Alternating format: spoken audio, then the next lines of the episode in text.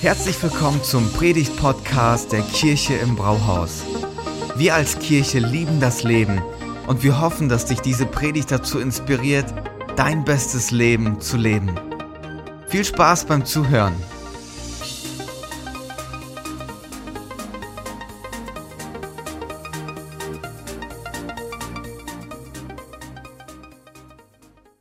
Es ist schön zu sehen, dass Menschen ihre nächsten Schritte gehen, sich entwickeln.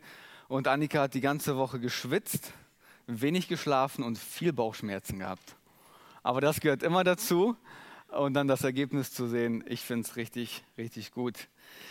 Hey, wir sind letzte Woche in eine neue Themenreihe gestartet. Die Themenreihe heißt Größer als, Punkt, Punkt, Punkt. Und wir schauen uns verschiedene Bereiche an, ähm, wo es wichtig ist, mal mit einer anderen Perspektive drauf zu schauen. Letzte Woche haben wir gelernt, dass Gott für uns ein Leben bereithält, das größer ist als wir selber. Und heute wollen wir zusammen einen Blick in unsere Vergangenheit wagen. Also ein spannender Ausflug heute Morgen. Und ich weiß nicht, ähm, wie es dir geht, wenn du an deine Vergangenheit denkst. Ich glaube, bei den meisten ähm, sieht das wie folgt aus. Man würde sagen, ja, ganz normal halt, ne? Ein bisschen was erlebt, ähm, paar Herausforderungen gehabt, aber alles nicht so dramatisch und nicht so schlimm. Vielleicht mal ein bisschen missgebaut als Teenie oder was auch immer. Aber im Grunde halt meine Vergangenheit, ganz normal. Vielleicht würden die anderen aber sagen, nee, also so ganz gerne erinnere ich mich nicht zurück. Ähm, es gibt Tage, da habe ich das Gefühl, da holt meine Vergangenheit mich ein. Ähm, ich denke nicht so gern zurück. Aber ganz egal, wo du dich einordnest, ich glaube, dass jeder von uns heute das Resultat ist von den Entscheidungen, die wir in der Vergangenheit getroffen haben und wie wir mit dem umgegangen sind, was wir erlebt haben. Wir sind heute alle hier als Resultat von den Entscheidungen, die wir getroffen haben.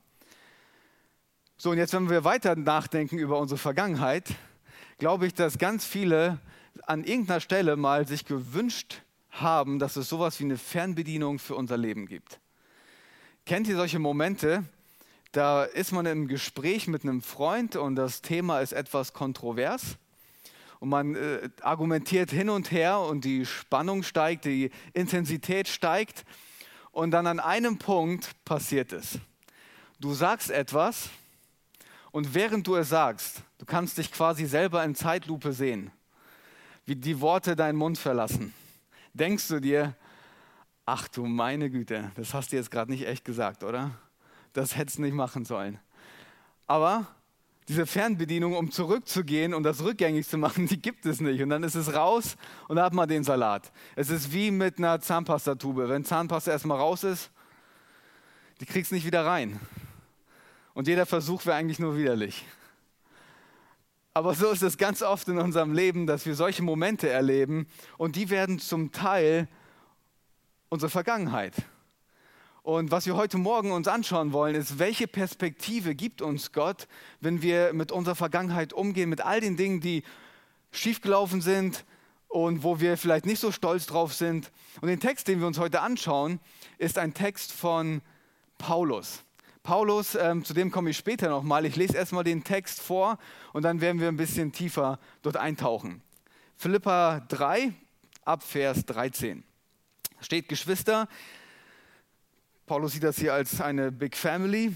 Ich bilde mir nicht ein, das Ziel schon erreicht zu haben. Eins aber tue ich. Ich lasse das, was hinter mir liegt, bewusst zurück, konzentriere mich völlig auf das, was vor mir liegt.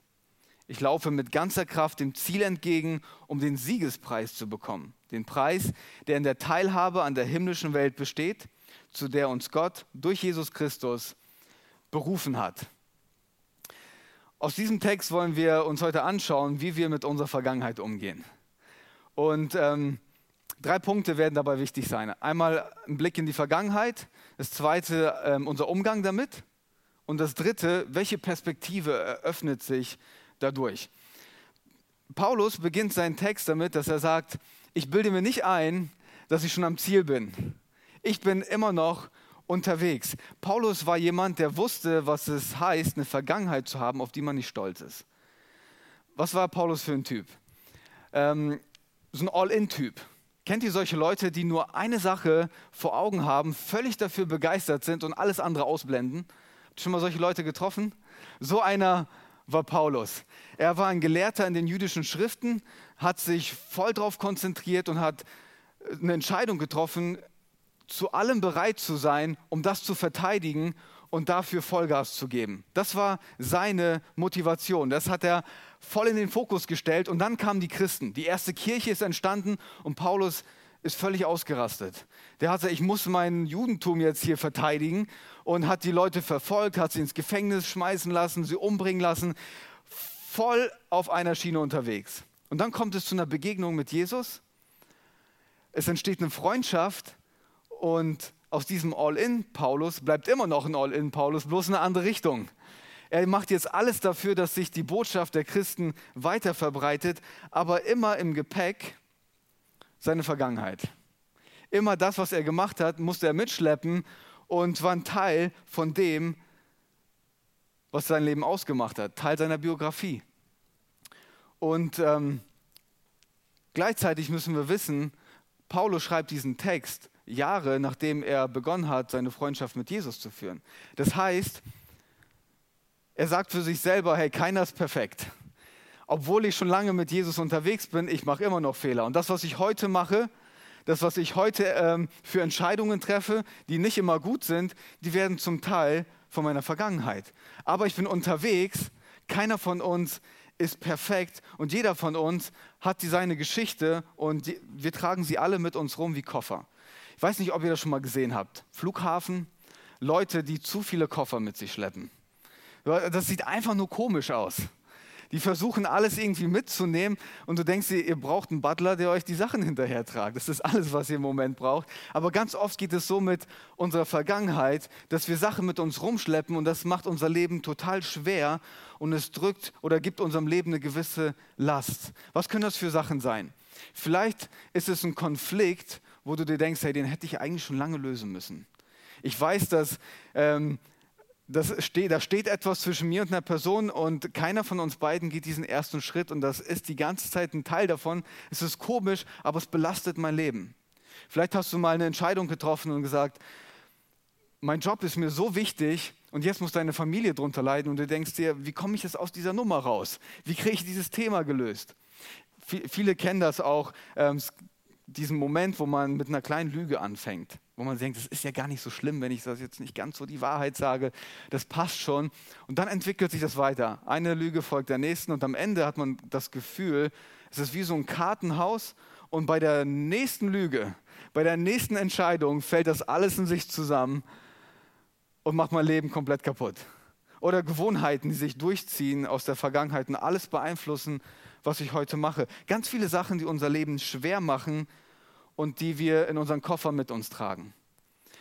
David aus dem ersten Teil der Bibel, der die, den Großteil der Psalme geschrieben hat, der wusste ganz genau, was es bedeutet, so eine Last zu tragen. Und er reflektiert das, nachdem er richtig Mist gebaut hat. Und im, im Psalm 38, Vers 5 sagt er folgendes, meine Schuld ist mir über den Kopf gewachsen. Sie ist eine drückende Last, zu schwer für mich zu tragen. Ist mir alles über den Kopf gewachsen. Ich komme damit selber nicht mehr klar. Gibt es da nicht jemanden, der mir diese Last abnehmen kann, der sich mit meiner Vergangenheit auseinandersetzen kann und mich von dieser Last befreien kann? Ich komme damit alleine nicht klar. Warum macht es unser Leben so schwer? All diese Dinge führen dazu, dass wir getrennt werden von der Quelle, die unser Leben eigentlich aufblühen lassen möchte. Von der Quelle, die sagt, ich habe das Beste für euch bereit ich möchte, dass euer Leben gelingt. Ich möchte, dass ihr das beste Leben lebt. Aber durch all diese Dinge werden wir getrennt von dieser Quelle und das gibt unserem Leben eine gewisse Last und eine gewisse Schwere. In der Bibel wird das als Sünde bezeichnet.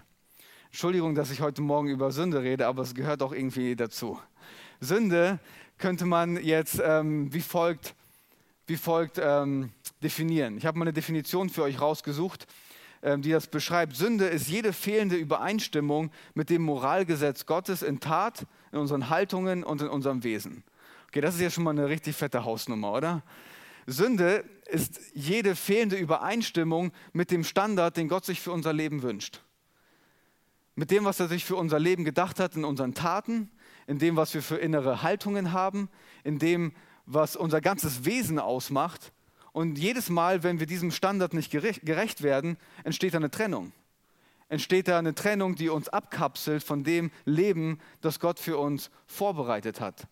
Jetzt denkst du vielleicht, boah, ich steige jetzt hier aus, weil so schlimm bin ich gar nicht. Sünde ähm, ist so ein, so ein fernes Thema, das, ähm, das spreche ich nur an, wenn ich mal wieder zu viel gegessen habe. Ähm, aber lass mich mal vielleicht ganz kurz einen Vergleich vornehmen, um, um zu erklären, dass es gar nicht so weit weg ist.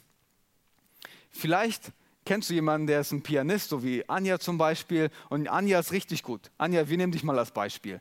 Anja ist die beste Pianistin in Gifhorn. Okay? Und Anja beginnt dann zu denken, boah, ich bin richtig gut.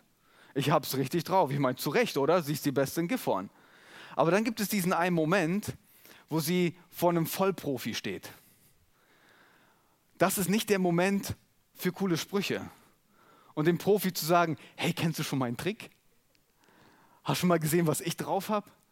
Das ist der Moment, wo du deinen Mund aufreißt und dich fragst, wie macht er das? Was kann ich von ihm lernen? Und hier ist mal die Übertragung. Wenn wir vor einem Gott stehen, der in seinem kompletten Wesen gut ist und durch nichts und niemanden zu ersetzen oder zu überbieten ist, der in seinen Haltungen nie was Falsches als Hintergrundgedanken hatte, der nie etwas falsch gemacht hat, dann ist egal, wer von uns vor ihm steht und egal, wie gut wir über uns denken, auch wenn du besser bist als dein Nachbar und dein Arbeitskollege, egal wer von uns vor ihm steht, man ist so klein mit Hut. Es ist wie ein Musiker, der in Ehrfurcht vor dem Profi erstarrt und, und denkt sich so, pff, krass. Würde es uns gehen, wenn wir vor einem Gott stehen, der so perfekt ist, an dem wir überhaupt nicht herankommen können? Was heißt das? Das heißt, jeder von uns bringt etwas mit, das die Bibel Sünde nennt. Alle von uns. Keiner, ich auch nicht, nicht mal der Beste, nicht mal Barbara.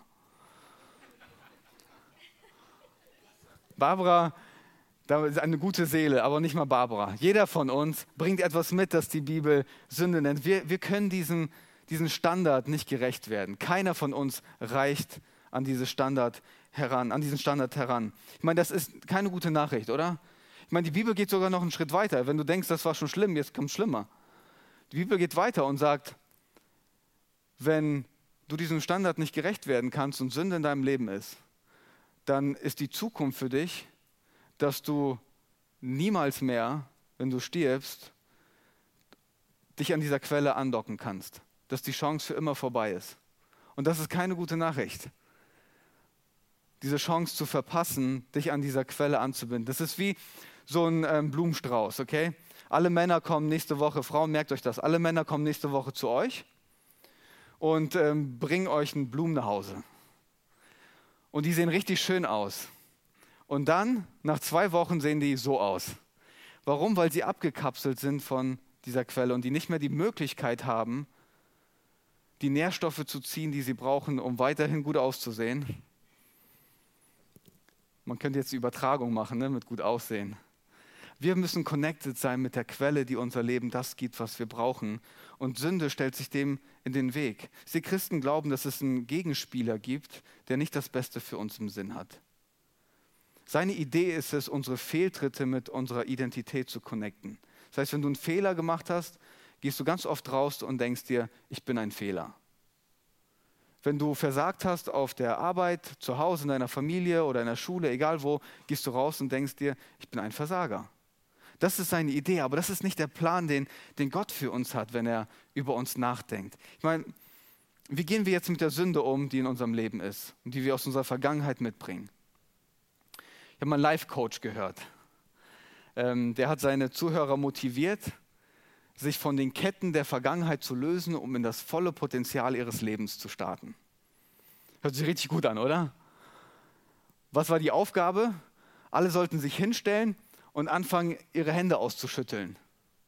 Ihre Hände auszuschütteln, um quasi auszudrücken, ich schüttel meine ganzen Ketten ab. Und stellt euch mal vor, 800 Leute in einem Raum, die alle am Schütteln sind. Das ist vielleicht in dem Moment ist das noch lustig und cool, aber man merkt ganz schnell, du kannst schütteln, so viel du willst, ist immer noch da. Und vielleicht fühlt sich das gerade mal gut an, aber durch Schütteln geht das nicht weg. Paulus zeigt uns, wie er damit umgeht. Er sagt, ich lasse das ganz bewusst hinter mir und konzentriere mich völlig auf das, was vor mir liegt. Das Bild, das er da gebraucht, ist das Bild von einem griechischen Wettkampf von Läufern. Die Läufer, die waren voll unterwegs, die haben sich konzentriert auf das Ziel und keiner von denen würde auf die Idee kommen, zurückzuschauen. Warum?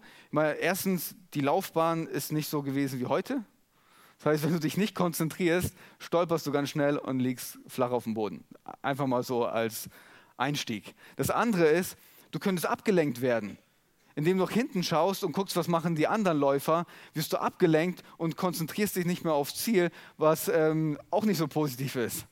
Das heißt, Paulus, Paulus sagt, meine Art mit meiner Vergangenheit umzugehen, ist wie so ein Läufer. Ich schaue nur auf das Ziel, für das ich monatelang trainiert habe. Ich blende alles aus, was hinter mir liegt, und ich laufe nur noch nach vorne. Meine, was gibt ihm die Erlaubnis, so mit seiner Vergangenheit umzugehen? Fast schon eine Zumutung, oder? Eine Anmaßung, würde ich fast sagen. Kann er das einfach machen? Können wir alle sagen, hey, Egal, alles was hinter uns liegt, das ist Vergangenheit, wir schauen nur noch nach vorne. Aber irgendwie ist ja doch ein Teil von dem, was unser Leben geprägt hat. Und Paulus kommt zu diesem Punkt, weil er auf jemanden getroffen ist, der seinen Fokuspunkt verändert hat. In seiner Freundschaft mit Jesus hat er eine ganz neue Perspektive bekommen. Und jetzt muss ich nochmal einen theologischen Begriff hier mit reinbringen, weil das Instrument, das Gott gebraucht, um einen Shift hinzukriegen, einen Perspektivwechsel hinzukriegen, ist Gnade. Gnade ein ganz wichtiger Bestandteil des christlichen Glaubens. Gnade könnte man vielleicht so beschreiben. Es ist das Gottes Geschenk, das er uns in seiner Großzügigkeit gibt. Das ist das Geschenk unseres Lebens, das keiner von uns jemals verdienen könnte. Ihr müsst euch das so vorstellen. Gottes Standard, von dem wir vorhin gesprochen haben, kann keiner von uns erreichen. Und das bricht das Herz unseres Vaters, weil da diese Trennung ist. Ich meine, Trennung kennen wir alle. Weil wenn du jemanden richtig gern hast und siehst dann eine Woche nicht, dann wirst du Wege suchen, um irgendwie zu kommunizieren, um irgendwie einen Bezug herzustellen, dass man sich doch sieht. FaceTime, Nachrichten schreiben. Und Gnade ist genau das. Gott sucht nach Wegen, um diese Verbindung wiederherzustellen. Und sein Weg ist, Jesus auf die Welt zu schicken, um das perfekte Leben zu leben. Er lebt das perfekte Leben, erfüllt all diese Moralgesetze, ist, erfüllt diesen ganzen Standard, stirbt aber am Ende, als hätte er es nicht gemacht. Um das aufzufüllen, was bei allen von uns als Lücke am Ende des Tages bleibt. Das heißt, beschenkt zu werden mit Gnade können wir nur, wenn wir erlauben, dass Jesus uns beschenkt und diesen Standard auffüllt, den wir nicht auffüllen können. Diese Gnade holt uns genau dort ab, wo wir stehen. Du musst nicht erstmal irgendwas erfüllen und dich irgendwie richtig positionieren, damit du beschenkt wirst. Gnade kommt und holt dich genau dort ab, wo du gerade stehst. Für Gnade ist kein Fehler zu groß und keine Vergangenheit zu verkorkst. Gnade sagt dir, du brauchst dir nicht selber vergeben. Weil wenn du es könntest, dann wärst du Gott. Gott ist bereit, dir zu vergeben. Du brauchst dir nicht selber zu vergeben. Gnade sagt dir, es ist eine neue, eine neue Perspektive möglich, selbst an den Tagen, wo deine Vergangenheit versucht, dich einzuholen. Ein Neustart ist möglich. Du kannst nochmal von neuem anfangen. Paulus reflektiert dieses Thema im 2. Korinther 5, 17 nochmal mit, mit diesen Worten. Er sagt, vielmehr wissen wir, wenn jemand zu Christus gehört, wenn sich jemand von diesem Jesus beschenken lässt, ist er eine neue Schöpfung. Das Alte ist vergangen, das heißt, meine Vergangenheit wieder der gleiche Gedanke, es bleibt hinter mir. Etwas ganz Neues hat begonnen. Ich starte in ein neues Kapitel meines Lebens. Und das ist alles Gottes Werk. Er hat uns durch Christus mit sich selbst versöhnt und hat uns den Dienst der Versöhnung übertragen.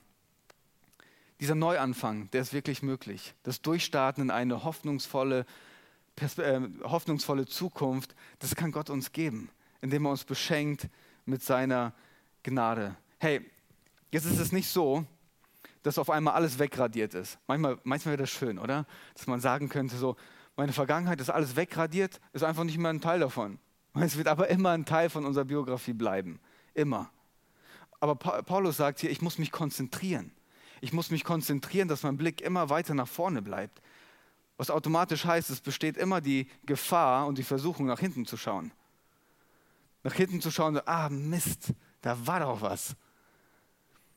Einige von euch kennen das aus ihren Partnerschaften. Man hat einen Streit, man spricht sich aus, man vergibt einander, das Thema ist geklärt.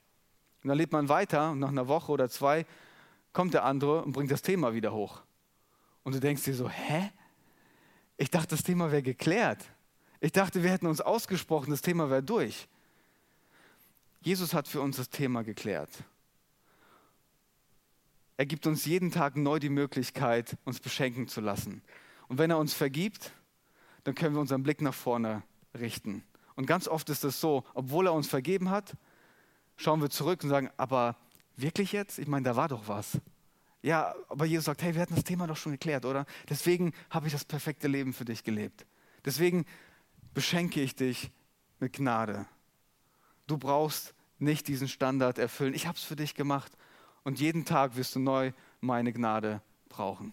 Jeden Tag neu. Ob du es magst, beschenkt zu werden oder nicht. Weil es gibt ja Leute, die mögen es nicht, beschenkt zu werden. Ich muss euch alle enttäuschen für die Leute, die, für die das heute der Fall ist. Das ist der einzige Punkt im Leben, wo du das einfach nur aushalten musst. Deine Hände zu öffnen und sagen, Gott, du darfst mich beschenken. Du darfst mich beschenken mit dieser Gnade jeden Tag neu. Unser, unser Umgang mit der Vergangenheit sollte von Gnade geprägt sein und nicht von Vorwürfen und nicht von Selbstverurteilung, von dem, was Jesus über uns denkt. Was ist jetzt die Perspektive, die sich dort eröffnet? Paulus sagt, er läuft dem Ziel entgegen, um einen Preis zu bekommen.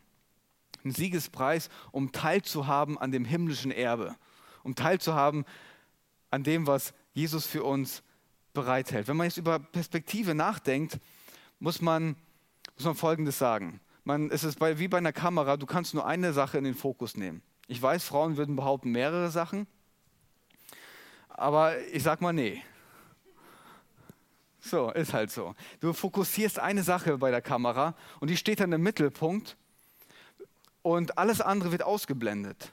Ich meine, du kannst nicht ähm, in deiner Vergangenheit gefangen sein und gleichzeitig von einer tollen Zukunft träumen oder innerlich eine Liste führen mit all den Sachen, die dein Partner falsch gemacht hat und dir denken, so wie komme ich aus dieser Nummer jetzt raus? Und gleichzeitig davon träumen, gemeinsam alt zu werden, ein Haus zu haben irgendwo am See und äh, Wein trinken jeden Abend. Also die beiden Sachen funktionieren nicht. Du wirst immer dich auf eine Sache konzentrieren. Und Paulus sagt, hier ist das ultimative Ziel. Das ist der Punkt, wo wir uns alle fokussieren. Christen sind Menschen der Zukunft. Wir leben in der Zukunft. Weil das ist schon ein bisschen, ist ein bisschen abgespaced, oder? Wir leben in der Zukunft. Vielleicht muss man das so runterbrechen, weil wir von Jesus beschenkt werden mit, mit seiner Gnade, weil Gnade zu dem Fundament unseres Lebens wird, spricht der Tod nicht mehr das letzte Wort, weil alle unsere Schuld vergeben ist. Und jetzt bereitet uns Jesus ein Zuhause vor. Ein Zuhause, von dem, von dem du nicht mal gewagt hättest zu träumen. Vielleicht denkst du, das Zuhause von Bernd und Petra schön, aber da muss ich euch enttäuschen. Es gibt ein Zuhause, das auf uns wartet, das alle Erwartungen übersteigen wird. Jesus sagt, ich warte auf euch und ich werde alle Narben der Vergangenheit heilen. Ich werde euch alle Schmerzen nehmen. Ich werde jede Träne abwischen. Es wird keine Ungerechtigkeit mehr geben. Wenn ihr bei mir seid, ist es der Ort, nach dem du dich eigentlich die ganze Zeit schon gesehnt hast. Bei mir ist eine Zukunft, die dir zugesichert wird, wenn Gnade zu deinem Fundament wird, wenn du dich beschenken lässt von mir. Und weil wir Menschen der Zukunft sind, weil wir in der Zukunft leben, gestalten wir unser Heute mit Sinn und Bedeutung. Weil wir diese Perspektive haben, warten wir nicht nur, bis wir endlich mal im Himmel sind. Däumchen drehen, wann ist es endlich soweit? Nein, wir gestalten unser Heute, weil wir eine zugesicherte Zukunft haben. Und in dem anderen Text, den ich vorhin vorgelesen habe, da sagt, da sagt Paulus, wir haben jetzt diesen Dienst der Versöhnung. Es macht uns automatisch zu Botschaftern. Wir, wir werden beschenkt Unsere Schuld wird weggenommen. Gnade wird zu unserem Fundament. Und jetzt sind wir mit diesem Geschenk unterwegs und wollen es den Leuten in unserem Umfeld aktiv beibringen, aktiv zeigen, was es bedeutet, Gnade in Aktion zu leben. Gnade in Aktion. Wir wollen denen nicht die Bibel über den Kopf hauen und sagen, hier, das musst du jetzt glauben, sondern Menschen sollen in uns am Ende des Tages Jesus begegnen. Weil wir beschenkt worden sind von, von Jesus und Gnade zu unserem Fundament wird, soll Gnade bei uns erfahrbar werden. Stellt euch mal vor, Leute kommen zu dir und entdecken bei dir, dass du so eine großzügige Haltung hast und du nicht erstmal abcheckst, so was bringt die Person jetzt mit an Vergangenheit, sondern ganz egal, wer kommt und ganz egal, was er mitbringt. Die sollen bei uns offene Arme finden. Die sollen bei uns, bei uns Menschen entdecken, durch die Gottes Gnade erfahrbar wird.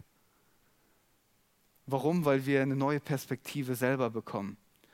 Gott beschenkt uns, gibt uns einen neuen Fokus und wir dürfen andere Menschen in genau dieser Art und Weise begegnen. Während des Studiums habe ich ein, eine Person kennengelernt, die, ich glaube, die meisten von euch würden sagen, boah, für ihn gibt es keine Zukunft mehr. Ich habe auch selten so eine kaputte Person kennengelernt. Ähm, drogenabhängig, lebt auf der Straße in Berlin, in verhausten Wohnungen, irgendwo mit seinen Freunden, ein Schuss nach dem anderen, seine Eltern kennengelernt, ganz viel zusammen gebetet für die Person. Ähm, das war, pff, war einfach nicht schön. Und immer diese neuen Punkte zu, mitzuerleben, so wieder ein Tiefschlag, wieder ein Tiefschlag. Und äh, gerade Hoffnung aufgebaut und dann wieder der nächste Schuss. Und dann kommt es zu diesem Moment, wo er eine Freundschaft beginnt mit Jesus. Ihr könnt euch das nicht vorstellen, wie wir uns alle gefreut haben, als wir das mitbekommen haben. Und dann beginnt für ihn eine Reise. Er geht zur Teen Challenge, das ist eine Einrichtung, um clean zu werden.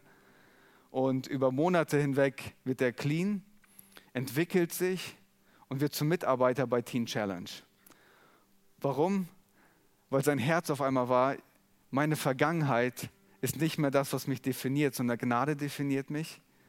Und was ich erlebt habe, möchte ich jetzt weitergeben. Und ich möchte Leuten, die die gleiche Vergangenheit haben wie ich, möchte ich zeigen, dass es eine Zukunft gibt, die hoffnungsvoll ist.